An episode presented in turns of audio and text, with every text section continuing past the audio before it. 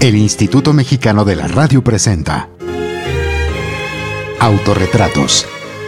Serie original de Rita Abreu. Rita Abreu, en el papel de Emma Telmo. Decir mi nombre en los años 40 causaba curiosidad, alabanzas, yo diría hasta simpatía.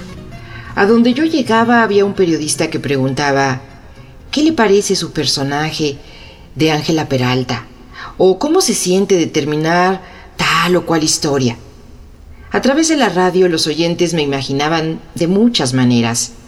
Cuando hice la voz de la Virgen de Guadalupe en una película, apenas pronunciar Juan Diego, el más pequeño de mis hijos, en la famosa escena del Cerro del Tepeyac, para que el público inmediatamente exclamara en la sala de cine, Emma Telmo, y se cortara por unos momentos el hilo de la ficción.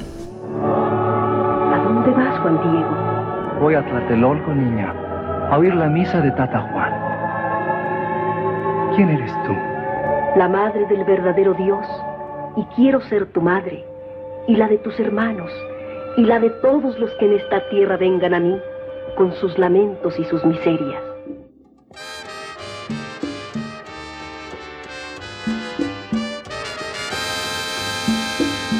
Yo pertenezco a una familia de actores. Nací en La Habana en 1918. A los 10 meses aparecí con mis padres en una obra de teatro.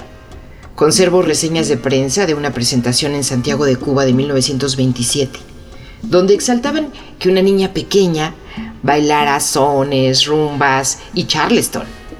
Siempre estábamos de gira. Mi primera entrevista la di a los 8 o 9 años. Llegué a México en 1935, tenía 17. Por supuesto hice teatro vivo y la prensa celebraba mis dotes de comediante. Pero en 1941 trabajé en la radionovela Anita de Montemar y eso lo cambió todo.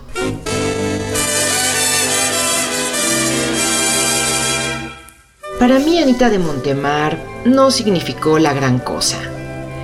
Yo sé que fue el gran trancazo de la agencia de publicidad Colgate Palmolive, donde fui actriz exclusiva durante 21 años, y que con este drama tomó auge la radionovela en México. Pero que quede claro, lo único que me enorgulleció de ese éxito fue que se abrieron muchas fuentes de trabajo para mí y mis compañeros. Para nosotros en aquellos días era un trabajo más que había que realizar. XEXA Onda Corta, en cooperación con todas las radiodifusoras de México, llevan a ustedes esta hora nacional del gobierno de México. Fui la primera mujer que entró a la hora nacional. No querían mujeres. Después de mí entraron muchas compañeras.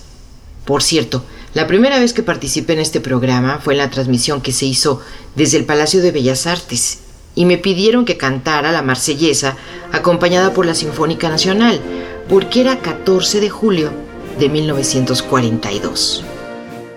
Llegué a participar en por lo menos 15 programas diarios y no pude hacer más teatro porque Colgate Palmolive decidía por mí y hasta las fotografías mías en las portadas de revistas las autorizaban ellos.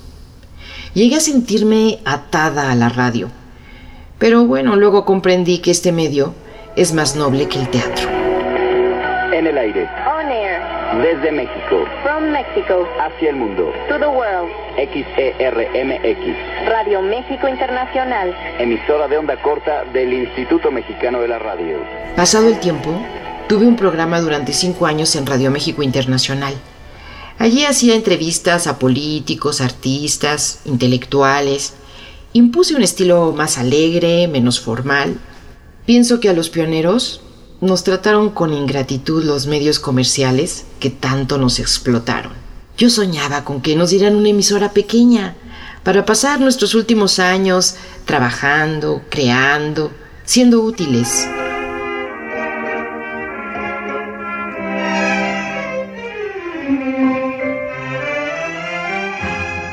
a un paso de cumplir 80 años, ya viviendo en la residencia Covadonga de la Beneficencia Española, me llamaron de XCW para invitarme a un homenaje, pues se dedicaría a una sala de ensayos a mi persona.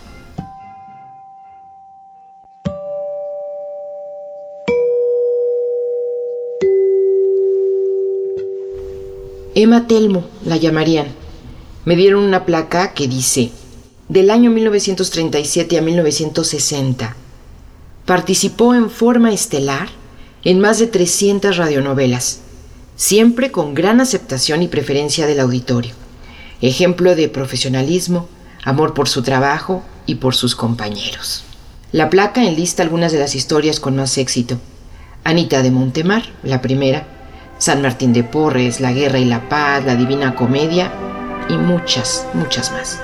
Gutierritos, la tragedia de un matrimonio en una tempestad de emociones. Con Emma Telmo y Armando Gutiérrez. Sí, señor Martínez. Voy a casarme con Ángel Gutiérrez. ¿De veras? ¿Con Ángel Gutiérrez?